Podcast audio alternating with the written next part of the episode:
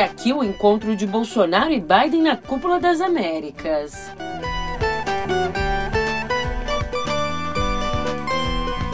E juíza decreta prisão temporária de suspeito pelo desaparecimento de Dom Phillips e Bruno Araújo.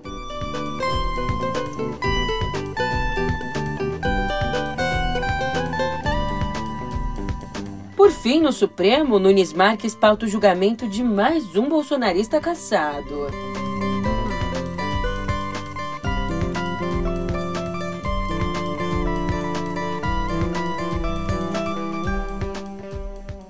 Um ótimo dia, uma ótima tarde, uma ótima noite para você. Eu sou a Julia Keck e vem cá, como é que você tá, hein? Um sextou nota 10 nesse 10 de junho e finge que eu não tentei fazer um trocadilho aqui, mas um sextou cheio de informação pra gente compartilhar. Começando pelo encontro entre Biden e Bolsonaro nos Estados Unidos. Um encontro que você pode imaginar, tem rendido bastante pano pra manga. E agora eu te conto todos os detalhes no pé do ouvido. Música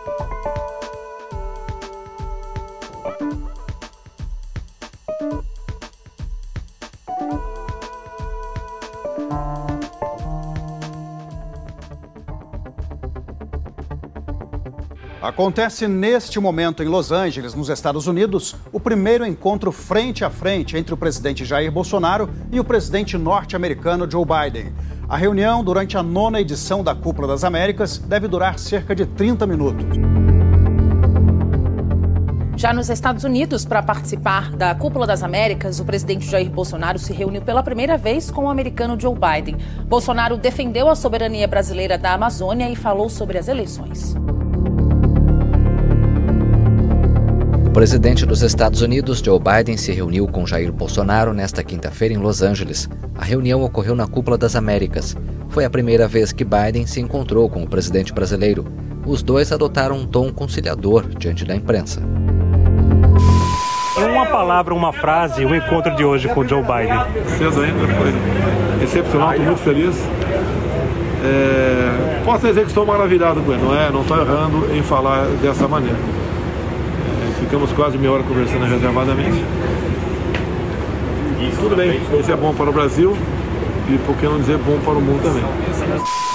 Veja só, ali no primeiro encontro com o presidente americano Joe Biden, Jair Bolsonaro, é o Jair Bolsonaro que a gente conhece, mudou o tom e amenizou as ameaças à democracia. Os dois chefes de Estado se reuniram durante a Cúpula das Américas, em Los Angeles. Por lá, Bolsonaro enfatizou que quer eleições limpas, confiáveis e auditáveis. Além disso, ele disse ter certeza de que as eleições vão acontecer num espírito democrático. E nós queremos, sim, eleições limpas, confiáveis e auditáveis, para que não sobre nenhuma dúvida após o pleito.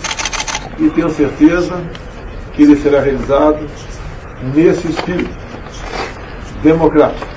Aliás, segundo os assessores de Biden, a manutenção da democracia no Brasil é um dos principais temas que o presidente americano quer abordar. Já o Biden.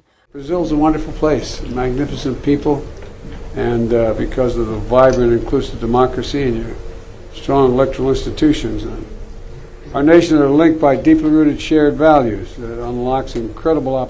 Biden afagou o convidado dizendo que o Brasil sempre será prioridade para os Estados Unidos, mas enfatizou a defesa da democracia ao reiterar que, abre aspas, não há razão pela qual o Ocidente não possa ser a região mais progressista, democrática, próspera, pacífica e segura do mundo. Temos potencial ilimitado e imenso de recursos. Fecha aspas.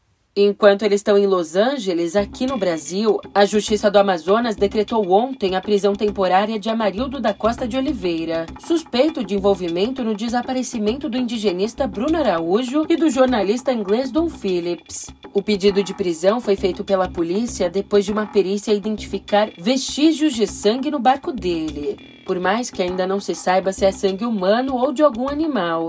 Conhecido como Pelado, Amarildo foi preso por posse de munição de uso restrito e drogas. E testemunhas disseram que ele saiu de barco logo em seguida a Araújo e Phillips na manhã de domingo, antes de os dois desaparecerem.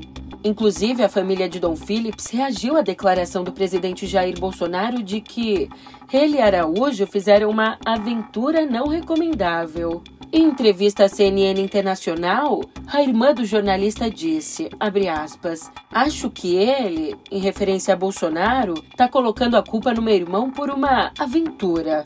Não é aventura. Ele é um jornalista. Ele está pesquisando para um livro que vai escrever sobre como salvar a Amazônia. E, olhando agora para outro assunto, ontem a gente disse por aqui que isso deveria acontecer e de fato aconteceu. A executiva nacional do PSDB aprovou o apoio à candidatura da senadora Simone Tebet à presidência da República e ainda deve indicar o senador Tasso Gereissati como candidato a vice. Mas tanto os tucanos quanto os MDBistas já puseram na conta as traições que a chapa, também apoiada pelo Cidadania, vai enfrentar. Por exemplo, o deputado Écio Neves tentou puxar um voto contrário à aliança, mas ele acabou vencido. Sobre isso, o presidente do PSDB, o Bruno Araújo, disse que o objetivo do Mineiro é que o partido não tenha um candidato próprio, o que abriria caminho para o grupo dele apoiar Jair Bolsonaro. Mas Aécio nega essa versão. Já no MDB, a ala nordestina está fechada com Lula, enquanto o Sul prefere a reeleição do presidente. Enquanto isso, ó que maré de azar. A Simone Tebet começou a articulação da campanha dela de forma remota. Isso porque testou positivo para o coronavírus. E já que o assunto é traição, o União Brasil abandonou o governador tucano Rodrigo Garcia, candidato à reeleição em São Paulo, e diz agora estar tá conversando tanto com o petista Fernando Haddad quanto com o bolsonarista Tarcísio Gomes de Freitas. Pois é, você ouviu certo. É, o partido resultante da fusão do PSL e do DEM, o PSL que elegeu Bolsonaro em 2018, sim, essa super sigla estaria negociando com o PT. E ontem o Supremo Tribunal Federal mudou, por oito votos a um, o entendimento sobre votos no plenário virtual de ministros aposentados. Para você entender, antes, se um destaque levasse o caso ao plenário presencial, o voto do ex-ministro era descartado e o substituto dele que votava. Mas agora, os votos dos aposentados continuam valendo. Na prática, isso impede que o ministro André Mendonça, o mais recente da corte, mude o resultado de julgamentos com maioria formada pelo voto do antecessor dele, o Marco Aurélio. E, aliás, a título de curiosidade, o Mendonça, evidentemente, foi o único a votar contra a mudança.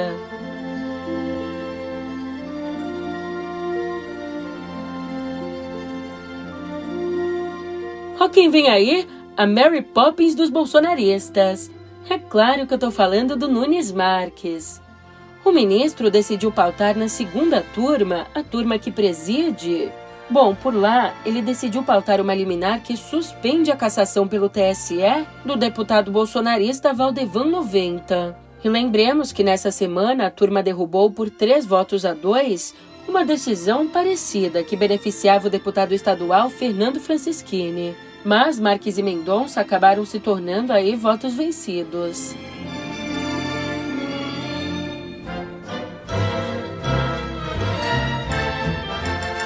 E vem cá, cá entre nós. Com tantas notícias, se tem uma coisa que com certeza eu e você concordamos é que, como diz Marilis Pereira Jorge, de tédio a gente não morre.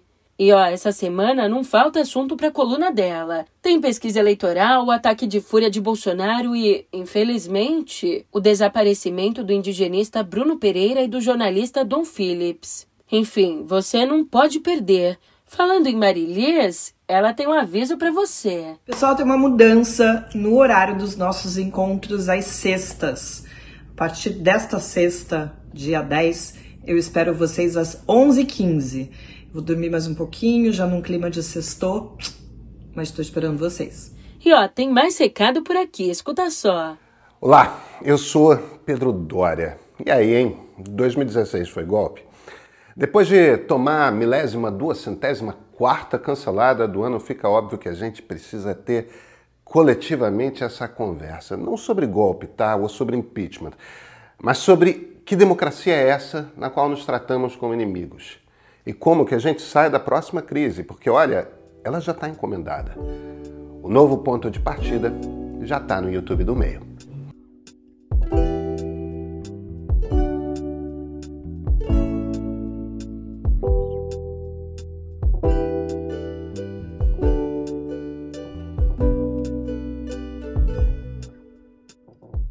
Escrito e dirigido por Laís Bodansky, o longa A Viagem de Pedro. E não, a gente não tá falando do Pedro Doria, não, tá? Bom, o longa A Viagem de Pedro foi escolhido o melhor filme americano no Festival Septimus, em Amsterdã.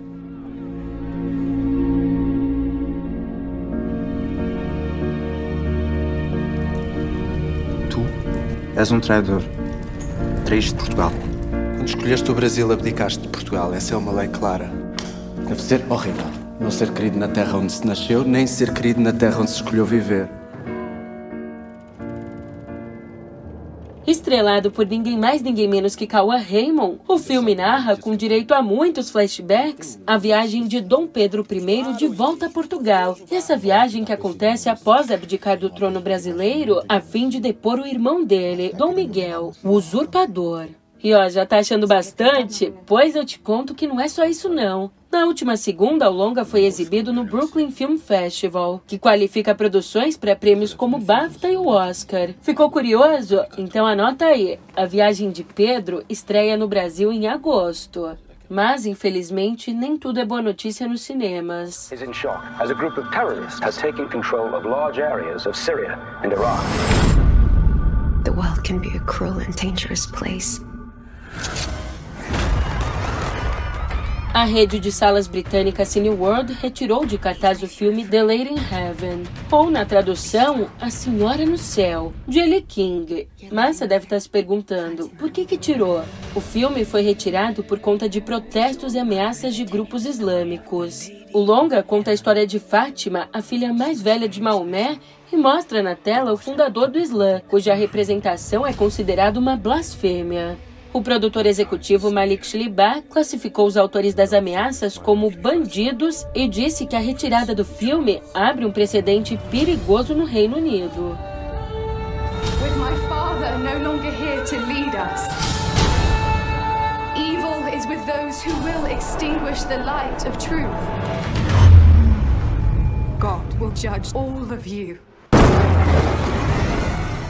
Aliás, mais uma curiosidade para você. Por aqui, o Brasil já viu filmes sofrerem perseguição por intolerância religiosa. Em 86, o então presidente José Sarney mandou censurar Je vous salue Marie, do Godard. Ainda dois anos depois, A Última Tentação de Cristo foi alvo de protestos. Mudando de assunto, como brasileira que sou, eu só posso dizer uma coisa: Aô, sofrência! Ontem, a Justiça de Alagoas determinou que o Estado não pode pagar um cachê acima de 50 mil reais e os municípios não ficaram de fora dessa. Também foi determinado que esses não podem pagar cachês acima de 20 mil reais. Como você já pode imaginar, nessa mesma decisão foi cancelado um show do cantor Wesley Safadão na cidade de Viçosa, pelo qual ele receberia 600 mil reais. Visualizei, mas não vou responder. Da minha boca não vai ouvir nada. Até que eu tinha coisas para falar. Mas vou tomar vergonha nessa cara. Os promotores de todo o país têm investigado o pagamento de cachês volumosos a artistas populares. Cachês pagos aí pelos municípios, incluindo alguns dos mais pobres do país. Essa apuração da qual tô falando ficou conhecida como CPI do sertanejo. E para puxar aí na memória, o caso começou quando o cantor Zé Neto criticou a fanqueira Anitta e artistas que usavam dinheiro público via Lei Rouanet. E ele fez essa crítica durante um show em Sorriso, pago pela prefeitura local. Como diria a grande Regina Roca, a frase do dia é: hipocrisia, a arte de exigir dos outros aquilo que não se pratica. Vai te a merda, se liga, hein? E a novela Johnny Depp versus Amber Heard pode ter um final, se não feliz, ao menos mais econômico para atriz. Em entrevista, os advogados do ator sugeriam que ele pode abrir mão da indenização de 8 milhões e 350 mil dólares que a ex-mulher teria de lhe pagar em consequência dos processos mútuos por difamação julgados na semana passada. Sobre isso, o advogado Benjamin Chell disse, aspas, como o Sr. Depp testemunhou, nunca foi sobre o dinheiro para ele. Tratava-se de restaurar a reputação. E vale a gente pontuar que, logo depois do veredito ter saído, a defesa de Amber Heard disse que ela não tem recursos para pagar a indenização.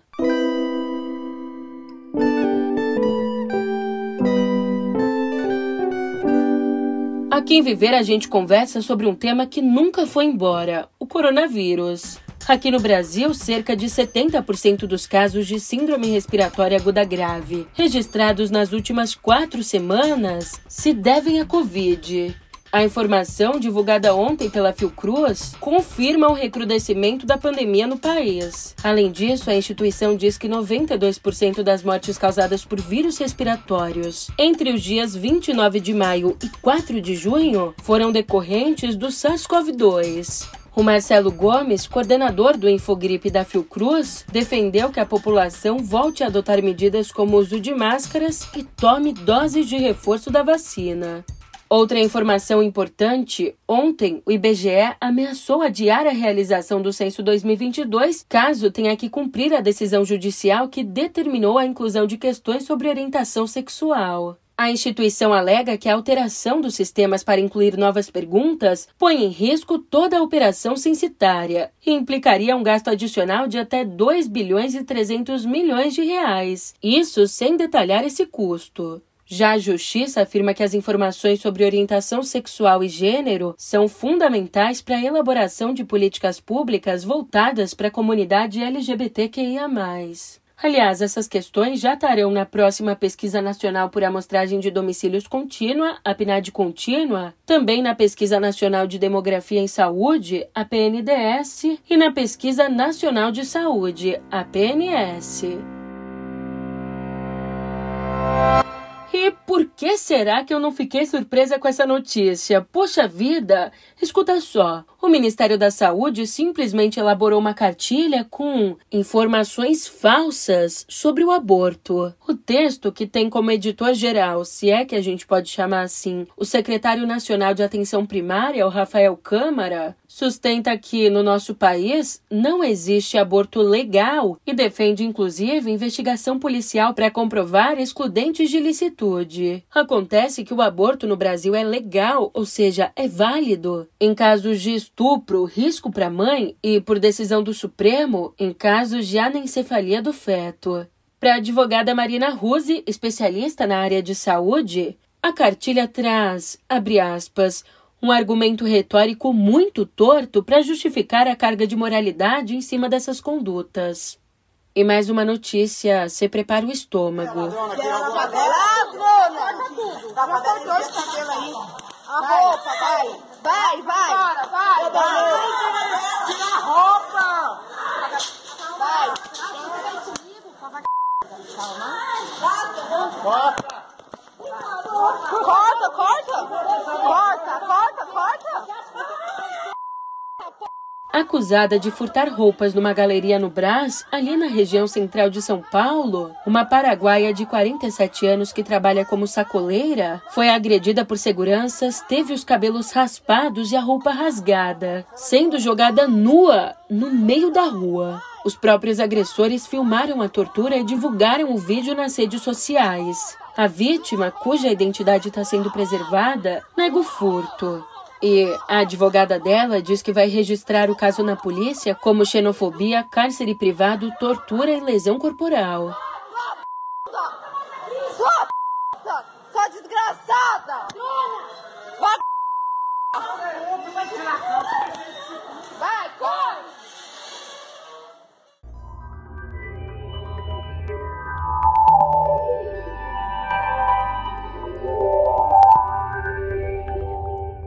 Novidade por aqui: o TikTok anunciou novos recursos para ajudar usuários a gerenciar o tempo que passam no aplicativo. A novidade permite definir limites diários de tela, controlar o tempo de cada sessão e programar avisos para lembrar de fazer uma pausa depois de uma determinada quantidade de tempo no aplicativo. Outro recurso mostrará uma central com todos os dados de uso, na qual é possível ver quantas horas a pessoa permaneceu e abriu o TikTok. Tanto o aplicativo chinês quanto outras redes sociais têm sido alvos de debates e críticas sobre os impactos desses serviços no comportamento e saúde mental de crianças e adolescentes.